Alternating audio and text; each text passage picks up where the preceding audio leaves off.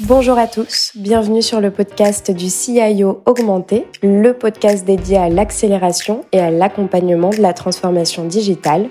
On y parle IT, stratégie, innovation. Aujourd'hui, j'ai le plaisir d'être avec Arnaud Vincent. Bonjour. Arnaud est Chief Operations Officer chez Tessie pour le territoire suisse.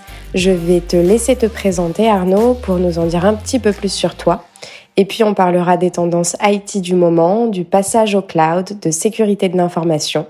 La parole est à toi. Avec plaisir. Donc, euh, comme tu l'as justement dit, je suis aujourd'hui le COO de Tessie Switzerland euh, sur la partie Suisse romande. On a séparé le pays en deux parties. Donc, il y a un CEO euh, pour la Suisse alémanique et moi, je, m'occupe du sud du pays. je couvre deux activités, une activité pour le conseil et l'intégration et une activité BPO qui est le, le côté très historique de notre société. Euh, je suis présent depuis 4 ans maintenant. Je suis arrivé en 2018. Euh, j'ai un background euh, d'informatique de terrain. Donc, j'ai été consultant dans mes premières années. Ensuite, j'ai été actif dans le secteur private banking en Suisse pendant quelques années, dans des banques genevoises essentiellement, pour finalement revenir en 2018 Ici, je vais revenir parce que l'activité aujourd'hui de Tessie Conseil Intégration est exactement la même que celle que je, que je, dont je m'occupais euh, en tant que consultant dans mes premières années d'activité. De, Alors, on, on, a traversé une période assez spéciale ces derniers temps.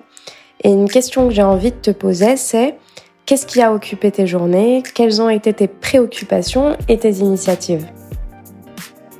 Alors effectivement, les deux dernières années ont été un peu particulières. Euh, elles ont concerné tout le monde. Alors donc euh, rien d'extraordinaire de notre côté, si ce n'est que on devait s'occuper effectivement de faciliter l'accès au travail pour l'ensemble des collaborateurs et pour que on puisse euh, dialoguer, communiquer le plus efficacement possible avec nos clients. L'activité s'est pas arrêtée pour autant, donc euh, grosse euh, évolution sur la partie euh, outils de, travaux, de travail pardon, à distance et avec un coup d'accélérateur très très fort, dont on va reparler, je pense après.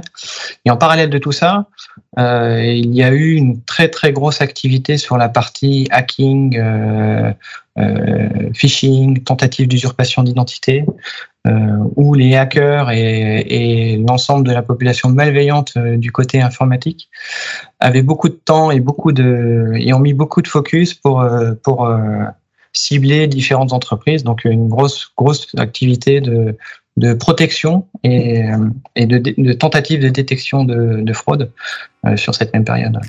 Comme tu le dis, il y a eu un risque, probablement exacerbé par la contrainte euh, de devoir ouvrir les SI, notamment pour rendre le télétravail possible. Alors, euh, quelles ont été les démarches pour justement faire cohabiter ces enjeux, d'une part faciliter la réalisation de tâches à distance au maximum, tout en contenant le risque lié à la sécurité de l'information.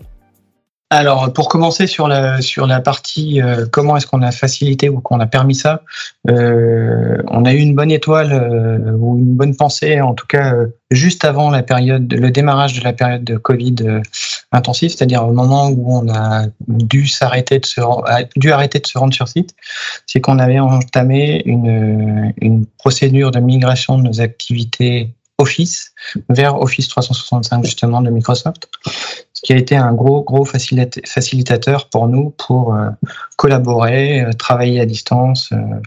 Donc, toutes ces activités-là ont été, on, a pu prendre le pas assez facilement parce qu'on était déjà outillés, on venait de, de, s'équiper.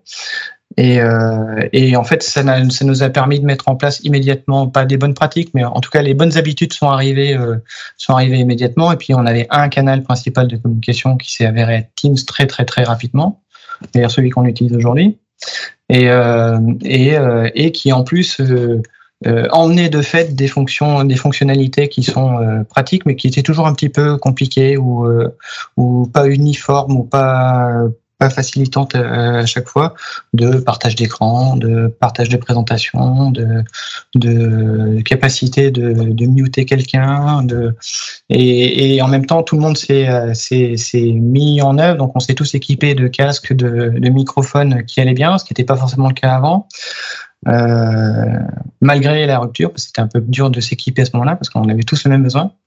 Euh, donc voilà, ça c'est pour la partie, euh, la partie euh, équipement Office. Donc nous, ça s'est fait assez facilement sur ce sujet-là. Après, le côté habitude de travail, ça j'en parle pas, c'est complètement, c'est complètement autre chose.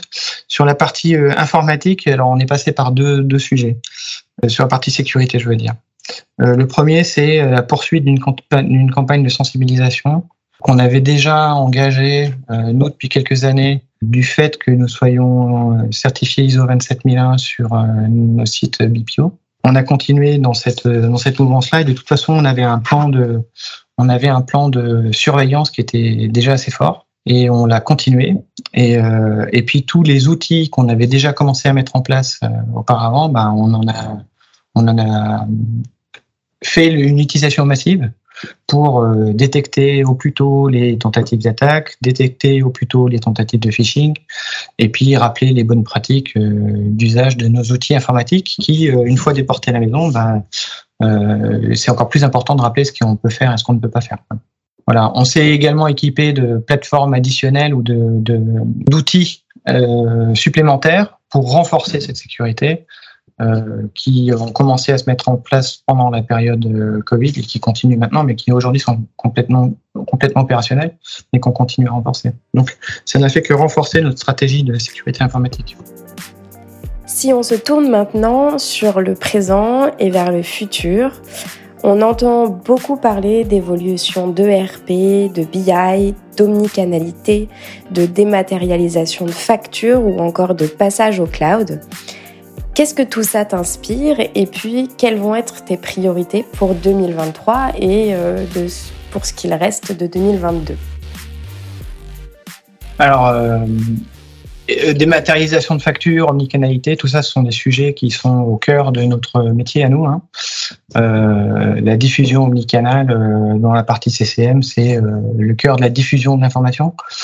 Euh, le passage au cloud, ça c'est une stratégie. Enfin, c'est plus qu'une stratégie, mais le passage au cloud, c'est un. Il faut le voir comme un gros changement. Hein. On, a, on a vécu plein de phases, plein de phases successives dans l'évolution de l'informatique professionnelle dans les 30 euh, dernières années. Euh, je, suis, je suis pas si vieux, mais mais j'ai pu en voir j'ai pu en voir un bout. Euh, et là, on est dans un, on est dans une dans une phase où effectivement, la plupart des applicatifs ou des applications sont en train de se sassifier. Je disais un gros mot, mais euh, ou de se cloudifier, en tout cas de se déporter vers des infrastructures qui ne sont pas forcément les nôtres ou celles de nos clients. Euh, et euh, c'est un assez gros virage. C'est un assez gros virage qui est suivi par l'ensemble des acteurs mondiaux. Et puis on l'a vu avec les solutions, euh, les solutions Office. Hein, je reviens dessus sur la partie Office. Euh, Office 365, qui est une des fonctionnalités majeures de, cette plateforme ou de cette suite, c'est que l'ensemble des applications est disponible en mode client léger ou en mode SaaS, donc sur les infrastructures de Microsoft.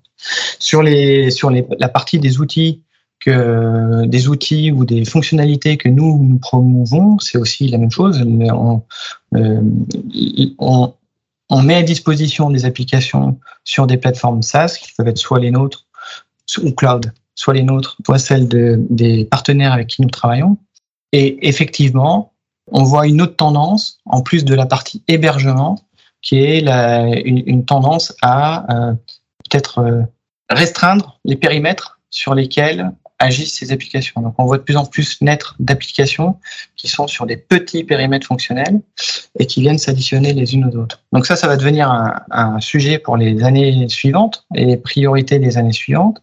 C'est on va avoir beaucoup d'applications qui vont être décentralisées, délocalisées. C'est comment est-ce qu'on va faire ou comment allons-nous devoir nous adapter pour faire communiquer toutes ces applications entre elles. Alors, on sait déjà le faire, hein, mais il y a un moment, on va se retrouver au même titre que dans les systèmes d'information des entreprises, on se retrouve avec beaucoup d'applications différentes. Il fallait faire communiquer, orchestrer tout ça euh, pour que tout arrive à fonctionner dans une nuit, si jamais on a besoin d'une nuit pour se, remettre de l'activité de la journée. On va commencer à vivre la même chose avec les applications qui sont un peu déportées, même si la tendance est de plus en plus à avoir quelque chose qui est live, euh, donc qui fonctionne 24 heures sur 24.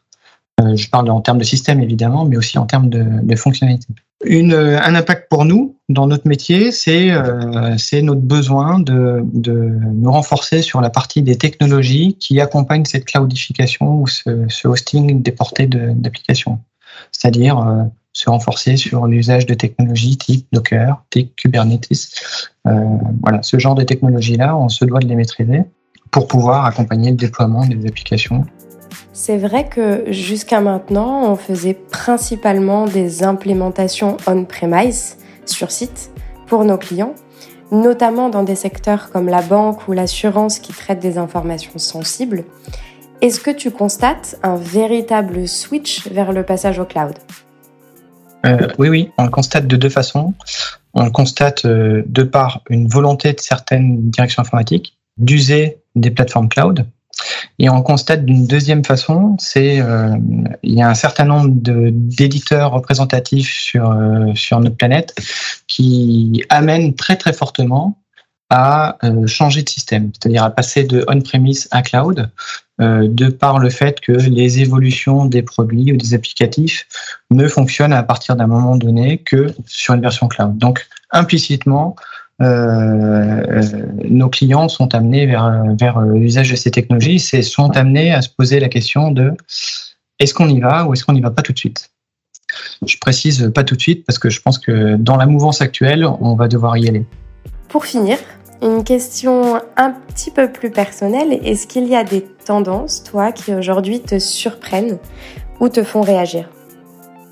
Alors, est-ce qu'il y a des sujets qui me font euh, réagir? Euh, Il y en a, deux euh, qui, en tout cas, m'intéressent fortement en ce moment. le premier, c'est l'usage des outils collaboratifs qui ont été mis en place, qui nous ont fait faire un bond géant dans les dans les dernières années.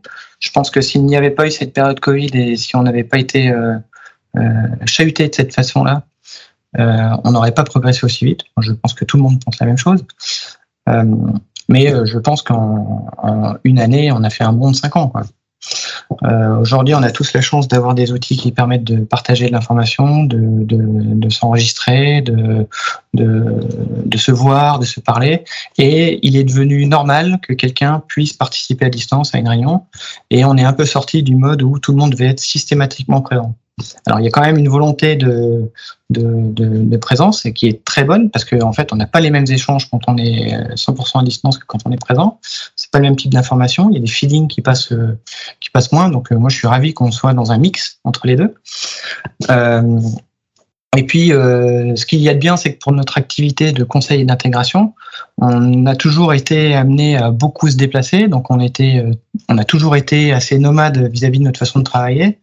Et aujourd'hui, euh, le fait que quelqu'un puisse se connecter à une réunion et l'initier depuis un train, ou alors euh, qui est sur un point de bureau dans un hôtel, ou qui est, ou qui s'est caché dans une salle chez un client, ou encore le, côté le plus normal aujourd'hui, euh, qu'il soit chez lui, parce que c'est le jour où il ne se déplace pas. je trouve que c'est une vraie avancée et c'est une vraie démocratisation de notre de notre activité et j'en suis très content aujourd'hui. Donc ça c'est le côté très positif que je ressens. Le deuxième, c'est euh, sur la partie cloud, on en a parlé tout à l'heure. Euh, ça a fait naître beaucoup de besoins unitaires et aujourd'hui, c'est vrai qu'il y a besoin de petits, il y a beaucoup de, petits services qui sont à disposition, mis à disposition par des, euh, startups, par des petites sous-parties de structures plus grosses qui sont super intéressants, qui peuvent faire gagner beaucoup de temps sur des initiatives à certains métiers et euh, qui peuvent lancer des projets un petit peu plus, plus d'envergure. Voilà. Arnaud, merci beaucoup. Avec plaisir. Merci à vous d'avoir écouté ce podcast et on se retrouve très bientôt pour un nouvel épisode.